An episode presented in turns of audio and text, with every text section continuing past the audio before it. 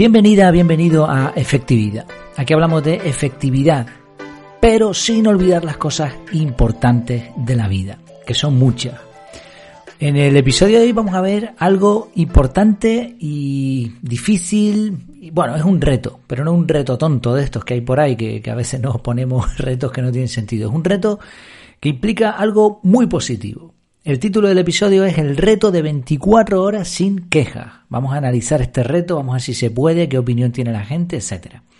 Pero antes de comenzar, solamente recordarte que en efectividad.es tienes el curso de productividad personal CAR. Además, si te suscribes al canal de Telegram, no solo vas a tener un pequeño regalito, sino que también vas a tener un descuento del 50% para este curso. Y además el contacto directo conmigo. Vamos a poder chatear, ahí me puedes decir lo que necesites, cualquier cosa, yo te mandaré un mensaje y a partir de ahí, pues cualquier cosa a tu disposición. Total privacidad, bueno, tiene, Telegram tiene un montón de ventajas, de hecho. Y además vas a estar al tanto de lo que se publica, de resúmenes de artículos que yo encuentro por ahí. Bueno, todo lo que me parezca interesante, sin tampoco que sea excesivo, pues ahí va a estar en Telegram de forma accesible. Mm, creo que es muy interesante este canal. Bueno, vamos allá con el tema de hoy. El reto de 24 horas sin quejas. Siendo honesto, ¿cuánto tiempo crees que podrías aguantar sin quejarte? Esta fue la pregunta que realicé en forma de encuesta en la ya desaparecida cuenta de Twitter. Eh, adjunto una imagen en el artículo en el que estoy basando este audio Ahí, bueno, fueron 111 votos. Fíjate lo que son las cosas, ¿no? Ya hablaremos de esto, de las redes sociales y, bueno, ya eh, me parece que mañana eh, hablaré en el capítulo del podcast, hablaré sobre el tema de las redes sociales. Pero fíjate, 34 mil y pico seguidores y solamente participaron 111 votando. Ese es el nivel de interacción, ¿no? De las redes sociales. Bueno, el resultado de la encuesta fue que el 38,7% dijeron que podían aguantar una hora el 32,4 un día, el 8,1 un mes y el 20,7 indefinidamente. Tengo que decir que aquí lo de indefinidamente yo me refería a que no sé, ¿no? No sé cuánto podría aguantar, indefinido, pero me da que, que alguno confundió indefinidamente con siempre. No lo sé, fallo mío por no haberlo dicho bien. De todas formas, la verdad es que el resultado de la encuesta es bastante interesante. Son solo 111 votos, pero es concluyente. Además coincide con lo que la mayoría pensamos. Es interesante primero que la diferencia entre el que aguanta una hora y un día prácticamente es la misma, ¿no? 38,7 aguantarían una hora, 32,4 un día. Y puede ser, tiene sentido de que alguien que aguante una hora pueda aguantar un día. Sin querer, de hecho, pasamos horas sueltas sin quejarnos por muchos motivos. Por poner un ejemplo bobo, si estamos solos, obviamente es más probable que no nos quejemos, a menos que nos pongamos delante de un espejo a decir lo que no nos parece bien en el mundo. Y aunque un día tiene 24 horas, es verdad que también que hay que descontar un tercio, las 8 horas mínimo que estamos durmiendo, 7, 8 horas. Si nos quejásemos en sueños tampoco contaría. Así que parece que la, eh, el espacio ideal, idóneo para lanzar el reto sería 24 horas sin quejas. Ahora bien, ¿cómo podemos poner esto en práctica? Pues mira, siguiendo la filosofía del método CAR, podrías simplemente añadir un bloque de todo un día.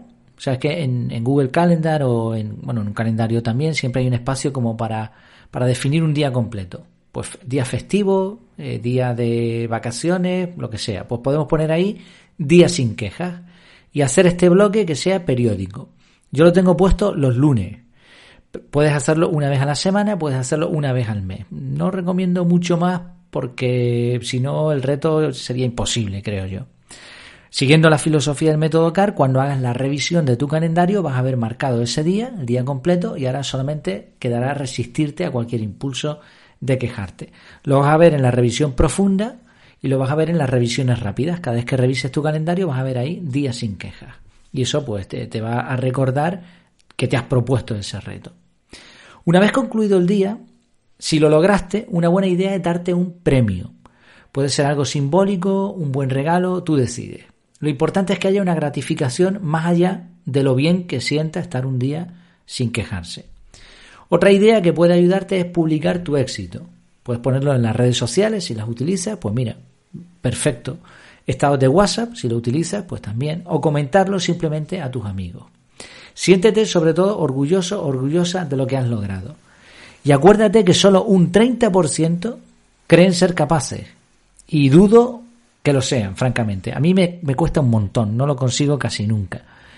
Pero bueno, oye, por lo menos se intenta. Además, compartir la experiencia puede hacer que otros se animen. ¿Te imaginas un mundo sin quejas?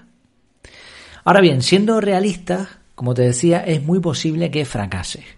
Así que si fracasas, no es un fracaso del todo. Párate un momento y mira dónde está el fallo, de dónde provino la queja, cuál fue el detonante que hizo que te quejaras.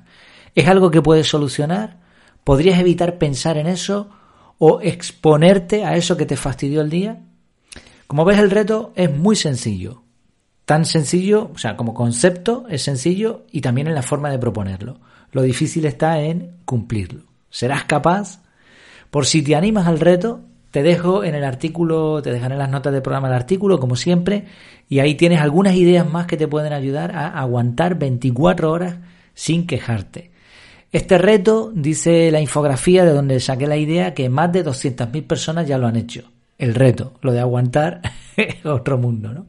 Bueno, ya, me contarás qué tal va. Como te decía antes, puedes hacerlo, lo puedes hacer en efectividad.de barra contactar. Ahí vas a tener el correo electrónico, por decirlo así y también desde el canal de Telegram, pues me puedes chatear directamente. Espero que te haya sido útil y sobre todo que te haya motivado. Y mira, y si no te pones el reto, por lo menos que seamos más conscientes de que muchas veces nos expresamos en forma de queja. Y eso no va a ningún sitio. Eso lo único que hace es estresarnos y fastidiarnos nosotros mismos. Y si es una queja válida, pues entonces lo que hay que hacer es tomar soluciones. Eso sería lo ideal. Pero estos retos por lo menos nos ayudan a recordar la importancia de no quejarnos. Pues nada, nos vemos en mi casa en efectividad.es. Mientras tanto, que lo pases muy bien.